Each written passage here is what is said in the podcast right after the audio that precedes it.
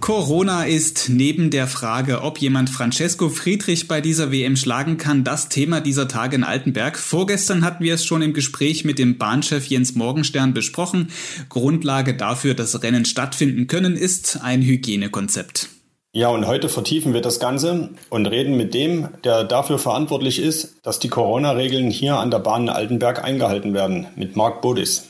Wir holen ihn gleich dazu in unsere Videokonfi begrüßen aber erst einmal Sie hier zur dritten Folge Dreierbob bei der WM 2021 in Altenberg.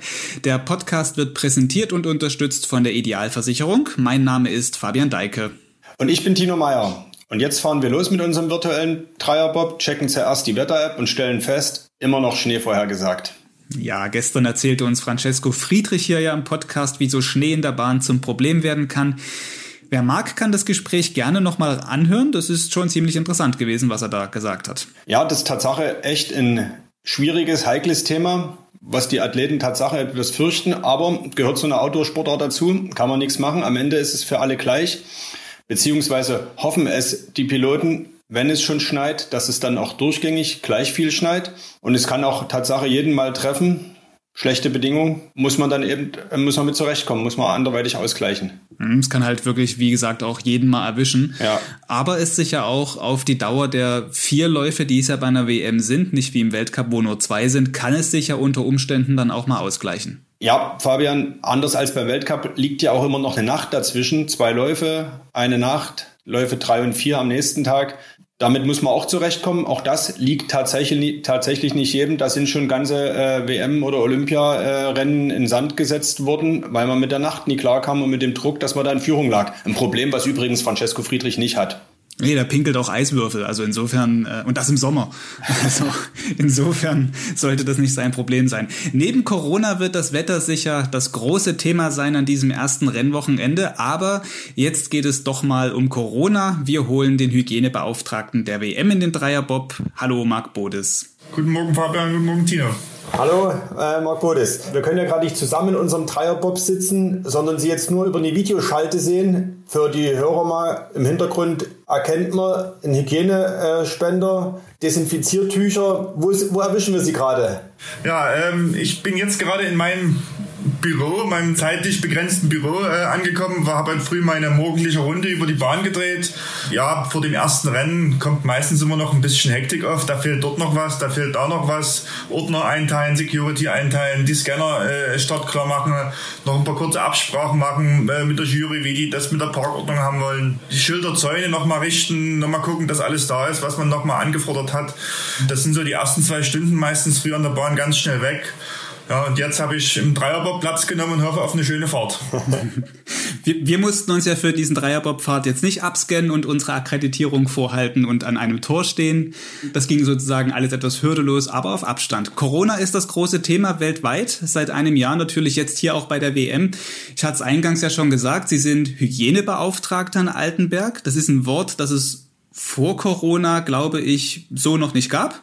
Was macht man da eigentlich jetzt im Detail?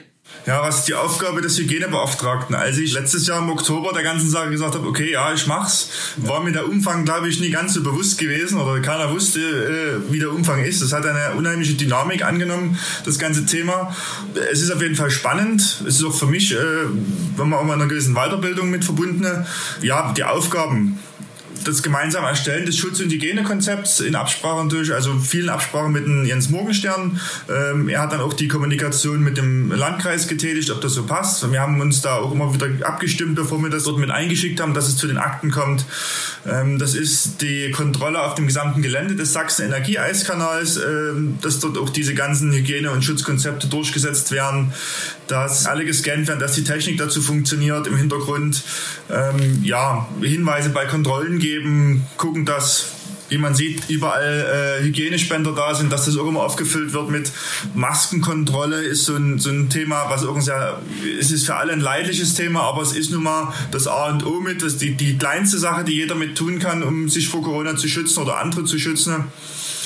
Ja, und halt auch die, die ganzen Tests äh, zu koordinieren von, von Erstellung äh, in der Skizze, wie das Testcenter aufgebaut wird, über die Koordination im Testcenter, Formularerstellung, was da alles ist, die Testabnahme, Koordination der DRK mit äh, den Doktoren, die wir hier mit haben.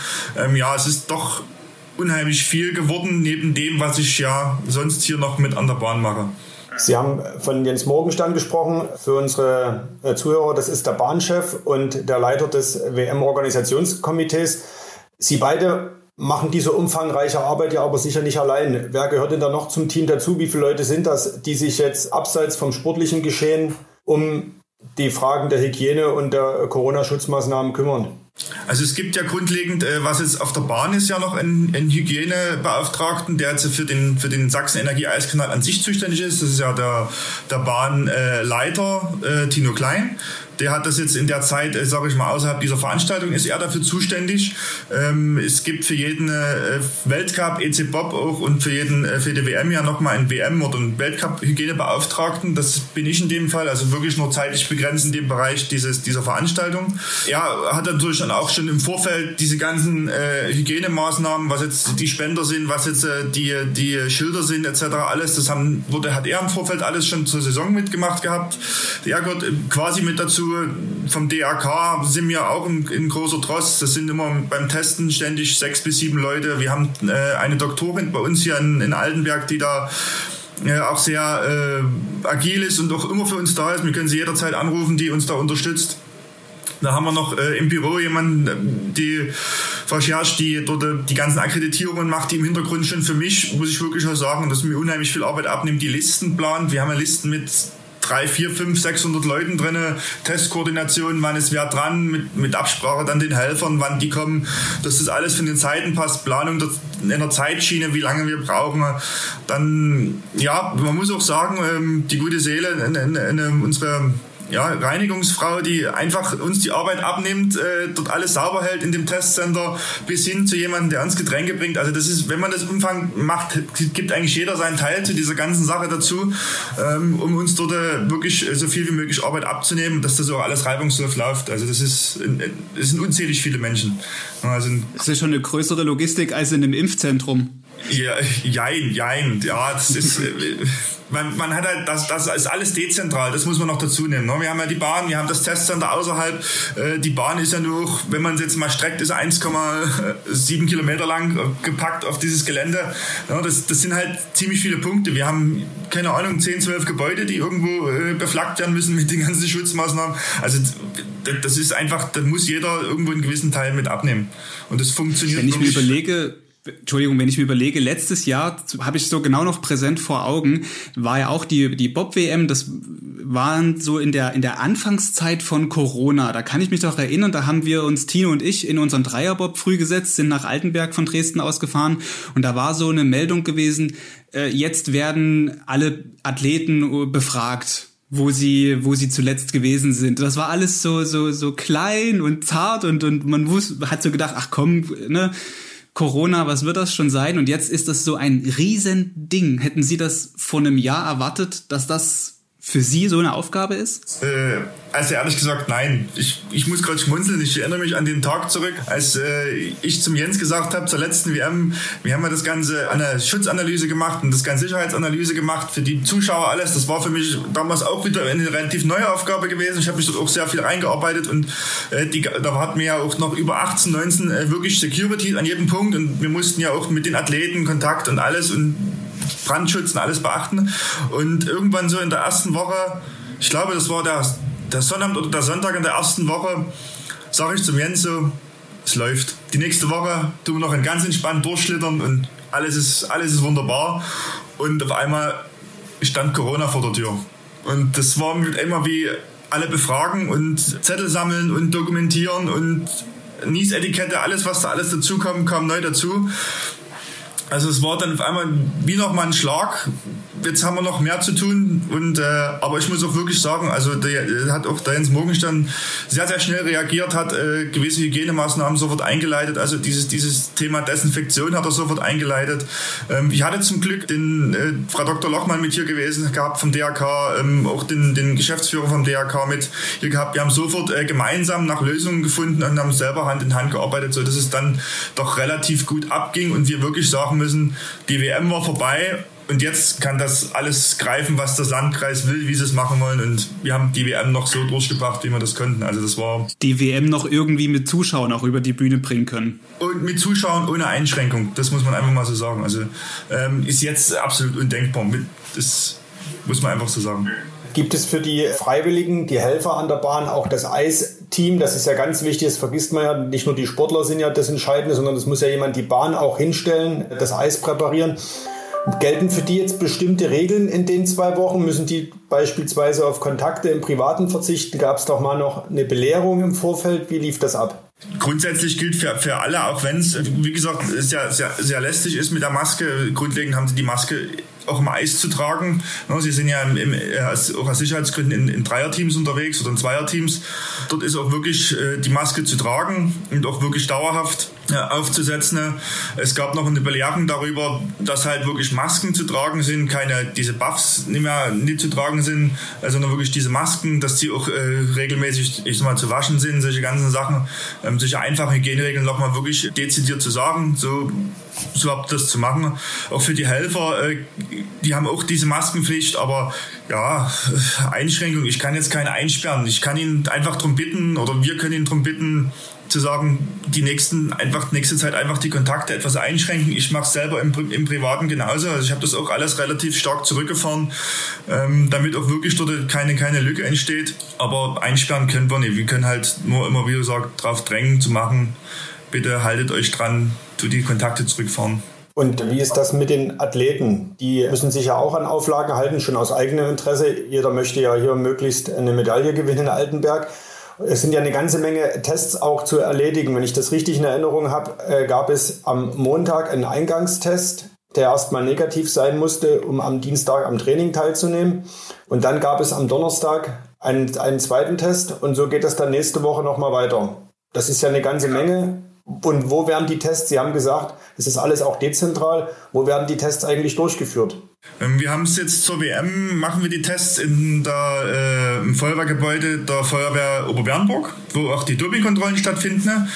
Ähm, dort haben wir ein Testcenter uns eingerichtet, dass man dort auch äh, den Durchlauf hat, dass das alles äh, ohne nochmal Kreuzen von Personen ist, dass dort auch wenig Kontaktmöglichkeiten ist. Dort, äh, das uns so aufgebaut, dass es funktioniert. Es gibt Warteboxen, wo sie halt dann die, bei diesem Schnelltest 15 Minuten warten, dass wir das halt auch sortieren können.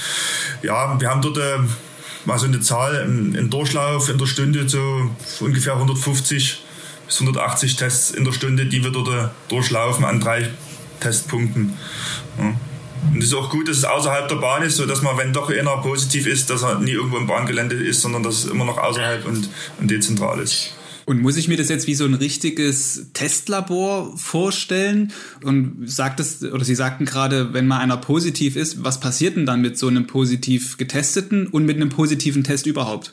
Also äh, jetzt in, im, im, Labor definitiv nicht, so kann man sich das nie vorstellen, sondern das, wir haben ähm, einen Raum uns so hergerichtet, dass wir dort die Tests unter den hygienischen Auflagen wirklich dort ordnungsgemäß durchführen können. Also die, das Thema Lüften, das brauchen wir nicht ansprechen, aber halt auch jeder dort desinfiziert Desinfektion, FFP2-Maske, regelmäßig äh, die Hände desinfizieren, Schutzhandschuhe, Kittel, Vollschutz, Visier, alles was dazugehört, das DRK. Ähm, ist dort drin, so dass es auch den, den, den Auflagen entspricht. Wenn dort äh, einer positiv ist, gibt es eine Absonderungsbox, also das, das ist bei uns die PCR-Box, nennt sich das. Das ist von uns der Hinweis, dass er als nächstes einen, einen PCR-Test bekommt. Ähm, er hat sich in der Zeit bis zum Ende dieses kompletten Testdurchlaufes, bis alle durch sind, sich abzusondern. Also das heißt, also er setzt sich halt drei Stunden ins Auto oder geht äh, absondert sich im Hotel ab, was auch immer, so dass er wirklich isoliert ist, keinen Kontakt mehr hat mit irgendjemandem ne? und wird danach, nach Ende der Testreihe kommt er wieder her. Dann äh, gibt es einen PCR-Test unter erhöhten Auflagen, also dann ist wirklich alles im Vollschutz zu tragen und dann den PCR-Test abzunehmen und wird dann auch direkt im Anschluss, wenn der abgenommen ist, von einem Kurier ähm, dann auch an die, äh, nach Halle gefahren, um dann sofort relativ schnell dann auch durchs Labor einen, einen Befund zu bekommen. Ob sich das bestätigt oder ob der Negativ, äh, der, der Antigentest oder falsch angezeigt hat. Also bekommt der Athlet, der Betreffende, innerhalb von sechs Stunden Ergebnis? Nee, sechs, sechs Stunden schafft er, nee. Ich sag mal, 24 Stunden wird uns zugesichert so. Oh, gut, das ist aber trotzdem immer noch schnell genug, um am nächsten Tag gegebenenfalls starten zu können, falls der Schnelltest fehlerhaft war, ne? was ja bei Schnelltests immer mal passieren kann. Ja, wir machen generell dann immer noch mal eine Querprobe mit einem zweiten Schnelltest, um einfach noch mal für uns noch mal zu schauen, aber den PCR-Test nehme ich so oder so dann mit ab. Bei anderen Sportveranstaltungen, das hat sich inzwischen rumgesprochen und wir haben es auch Anfang Dezember beim Skiweltcup in Dresden erlebt, war es so, dass äh, die Weltverbände einen Rahmen vorgeben, wie das zu laufen hat sodass die Veranstalter, wie sie jetzt in Altenberg, nicht bei Null anfangen müssen. War das diesmal auch so? Wie weit äh, ist der Skeleton- und Bob-Weltverband IBSF äh, da auch im Vorfeld mit äh, hilfreich gewesen? Also die, die, die Verbände, jetzt in dem Fall auch der, der IBSF, hat, äh, sind ja die, diese ganze Saison in einer gewissen sogenannten Bubble, in einer Blase, wo sich alle aufhalten und äh, diese Blase hat gewisse Regeln. Diese Regeln haben wir dann natürlich auf, auf uns, äh, ich sag mal, zu adaptieren.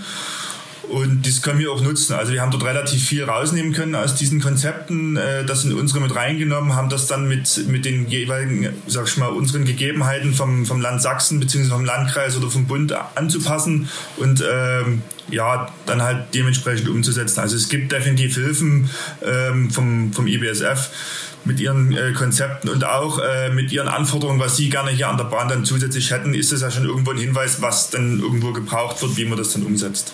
Also das, das passt gut zusammen. Hilfe ist das Stichwort. Äh, da kommen wir zum Thema Geld. Das ist ja äh, ein Thema, wir haben da mit dem Bahnchef Jens Morgenstern schon am Donnerstag mal drüber gesprochen. Er hat gesagt, die Corona-Sache, das ist äh, so ein, aus finanzieller Sicht äh, ein lachendes und ein weinendes Auge. Keine Zuschauer bedeuten, es müssen auch viele Bauten nicht getätigt werden, äh, Aufbauten, sodass man auf der einen Seite Geld spart, andererseits fehlen Zuschauereinnahmen. Was er gesagt hat, ein großer Punkt, sind Ausgaben für die Umsetzung des Hygienekonzeptes. Er sprach von insgesamt rund 3000 Tests, die sie in den zwei WM-Wochen äh, durchführen und hat eine Summe genannt, 20.000 Euro stehen dafür bereit. Das heißt, Sie müssen bei Ihrer Arbeit jetzt nicht aufs Geld achten oder behindert Sie das oder gibt es da Auflagen, haben Sie ein Budget? Also grundlegend äh, rede ich nie, nie, nie über das Thema Geld, sondern wir halten uns daran, wir sprechen uns äh, ab und äh, letztendlich sagt er, was geht, was nicht geht, wo wir jetzt gucken müssen, wie wir das umsetzen. Ähm, da sind wir auch immer im sehr, sehr engen Kontakt und auch immer auf einem kurzen Dienstweg in der Abstimmung aber irgendwo, ich habe kein weder, ich sag mal, ich habe kein Budget oder sonst irgendwas, ähm, sondern wir sprechen einfach darüber, ob es gebraucht wird, äh, ob es nicht gebraucht wird und haben dabei halt immer genau diese diesen, diesen Punkt, ja, so viel wie möglich oder umso wenig wie nötig. Wie sind die Sportler eigentlich drauf, wenn die zum Test kommen? Für die ist das ja nur auch eine Zusatzbelastung und ich könnte mir vorstellen, rund um so eine WM, so ein Saisonhöhepunkt ist die Anspannung ja besonders groß und da soll alles besonders gut laufen und da kann man ja eigentlich so so störendes äh, Nebengeräusche wie ich muss zweimal in der Trainingswoche zum Corona-Test, muss dort vielleicht mal noch zehn Minuten warten. Das passt ja eigentlich alles nicht rein. Wie erleben Sie die Athleten oder haben Sie die Athleten jetzt in der ersten Woche so erlebt? Ja, also es ist jetzt keine, keine Veranstaltung, wo die Testveranstaltung, wo jeder äh, mit einem freudestrahlenden Lächeln reinkommt. Es gehört jetzt dazu. Es ist, äh, ich, hat sich jeder damit arrangiert. Wir haben uns genauso damit arrangiert. Ähm, wir versuchen natürlich auch immer ein bisschen äh, einen gewissen Witz reinzubringen, um dann nochmal zu lachen oder mal zu fragen, wie es geht. Oder also ja, es gibt den hier oder einen, der dort vielleicht das auch raushängen lässt, dass es nie passt, aber es müssen alle gemacht werden und äh, im, im, im, wirklich im ganz großen Umfang passt das wunderbar. Also die, die Athleten und auch die Trainer, Betreuer sind alle sehr, sehr, sehr kooperativ und äh, das läuft doch wirklich super durch. Also gibt es gar nichts. Jetzt nochmal eine Frage zu Ihnen, den Hygienebeauftragten, den gibt es ja vom Begriff her so seit einem Jahr etwa, seit Corona ein Thema ist.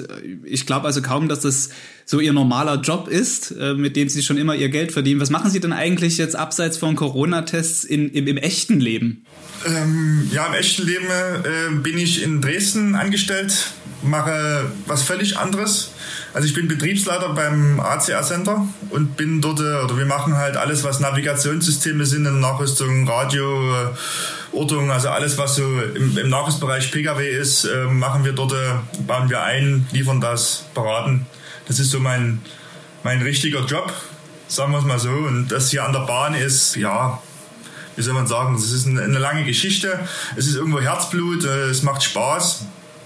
Ja, und äh, durch das Thema, weil ich bei der Freiwilligen Feuerwehr mit bin und da natürlich auch äh, dort auch im Sicherheitsbereich ein bisschen dort mich reinlese, habe ich dann vor vielen, vor zwei, drei Jahren, glaube ich, äh, das Thema zum, zum verantwortlichen Sicherheit übernommen und bin damit natürlich dann auch in diese Hygiene mit reingerutscht. Weil ja auch dieses Jahr zur WM ja mit dem Thema Sicherheit ja nicht allzu viel ist, was die Besucher betrifft. Ähm, ja, hat mich ins Morgenstern angerufen, ob ich das denn machen möchte. Die Antwortmöglichkeiten waren Ja oder Ja und da habe ich mich für Ja entschieden. Gute Entscheidung, ja. Das heißt, Sie sind mit, mit der Bahn äh, Tatsache auch schon länger verbunden. Ja, es ist, eine, es ist eine sehr lange Geschichte. Mein Vater hatte äh, 89, 90 äh, selber hier an der Bahn als, im, im Eis mitgearbeitet. Auch noch schon mit einem äh, Eismeister, Hans Mende. Und ja, irgendwo ist es immer wieder so aufgekommen und 2016 bin ich dann so hier hochgekommen als Helfer und bin dann irgendwann ins OK-Team mit eingestiegen für die WM und dann ist es halt immer mehr geworden von den Aufgaben her und ja, es ist halt eine absolut willkommene Abwechslung. Macht doch wirklich Spaß im Winter hier mitzumachen und da äh, liegt die eine Frage nahe, sind Sie selbst schon mal Bob gefahren? Nur in der Mitte. Als Gäste-Bob. Und wie war das? Es ist eine absolut tolle Erfahrung. Also, das muss man wirklich machen. Kann ich jedem empfehlen Gästebobfahrt in Altenberg ist wirklich absolut mega. Dann hoffen wir, dass das auch bald wieder möglich ist und Corona mal nicht mehr das Thema ist. Weil gerade ist es ja leider nicht möglich. Ja, leider. Das muss man wirklich so sagen. Eine abschließende Frage noch an Sie. Das ist bei dieser WM eine besondere Aufgabe für Sie. Ihre Rolle ist ja nun wirklich nicht zu unterschätzen. Mehrere hundert Athleten, Trainer, Helfer, auch jetzt die, die, ihre Vorgesetzten in dem Sinne müssen ja auf sie hören, wenn es um das Thema Corona und Regeln geht. Ist das eine Rolle, an die sie sich gewöhnen können, dass man sozusagen eine Verantwortung hat oder sind sie froh, wenn dieses Thema genauso schnell wieder vom Tisch ist, wie hoffentlich Corona weg ist? Ja, wie soll ich sagen, also die, die Grundaufgabe zum Thema äh, Sicherheitsverantwortlicher bleibt ja bestehen. Das Corona ist natürlich zusätzlich in der ganzen Sache drin. Ich glaube, es ist falsch zu sagen, es macht Spaß, sich mit dem Thema auseinanderzusetzen. Das ist, glaube ich, äh, an falscher Stelle. Es gehört dazu. Das Thema Verantwortung zu übernehmen macht Spaß. Es ist sehr anstrengend. Äh, auch in meinem, ich sage mal gerne, wie man schon sagt, im echten Leben habe ich einiges, äh, wo ich Verantwortung übernehme äh, sei es beruflich, sei es auch äh, im, im, im Ehrenamt. Es ist halt, ja, man muss halt gucken, man muss halt mal nach oben Anweisungen in Anführungszeichen geben, dass das so nicht funktioniert. Man muss nach unten die, die Anweisungen weitergeben. Also es ist schon irgendwo immer ein, ja, man steht irgendwo immer zwischen den ganzen Leuten. Also ich bin irgendwo immer genau in der Mitte, der Puffer, wenn irgendwas nicht passt, geht es entweder nach oben oder nach unten, aber es, es macht Spaß. Vor dem Hintergrund sind wir Ihnen an dieser Stelle kurz dankbar, dass Sie das Funkgerät ausgemacht haben für unser Gespräch weil wahrscheinlich ganz viele Leute mit Ihnen hätten jetzt in der Zwischenzeit auch schon reden müssen oder eine Frage gehabt hätten. Marc Bodis, vielen, vielen Dank für dieses Gespräch, dass Sie sich die Zeit genommen haben. Ich wünsche Ihnen eine unter diesen Umständen doch angenehme WM. Bei der nächsten WM in Altenberg unterhalten wir uns dann wieder über Zuschauerkonzepte. Bei der nächsten WM, ja. Wie, der Herr Morgenstern hat es ja äh, beim letzten Dreierbob schon gesagt gehabt, sollte äh, Olympia verschoben werden, dann wären wir auch bereit, natürlich wieder eine WM hier zu machen. Okay, dann ja, Er würde auch Olympia nehmen, hat er gesagt. Vielen Dank. Danke auch. Das war Marc Bodes, der Mann, auf den alle hören müssen in diesen Tagen an der Bobbahn. Ja, er hat tatsächlich einen der schwierigsten Jobs da in Altenberg. Ihren Job machen, das müssen heute auch noch die Frauen in den entscheidenden zwei Läufen im Zweierbob. Am späten Nachmittag wird die Entscheidung fallen. Um 16 Uhr wird der vierte und alles entscheidende Lauf gestartet. Nach den ersten zwei Läufen in Führung liegt die Titelverteidigerin Kelly Humphreys aus den USA und dahinter zwei deutsche Starterinnen Kim Kalicki und Laura Nolte mit noch Außenseiterchancen auf die Goldmedaille, würde ich sagen. Also könnte es durchaus bei den Frauen passieren. So sieht es zumindest gerade aus, dass auch die Vorjahresweltmeisterin wieder Weltmeisterin wird. Ja, das stimmt. Und auch die Männer steigen in ihre Bobs. Erster Lauf, Zweierbob 10 Uhr, zweiter Lauf 11.30 Uhr. Und morgen dann die Entscheidung, da schauen wir natürlich ganz genau hin. Ebenfalls morgen eine neue Folge Dreierbob. Mit wem, das ist noch nicht ganz klar. Vielleicht wird es ja hier weltmeisterlich. Mal schauen. Ja, schauen wir mal. Bis morgen. Tschüss.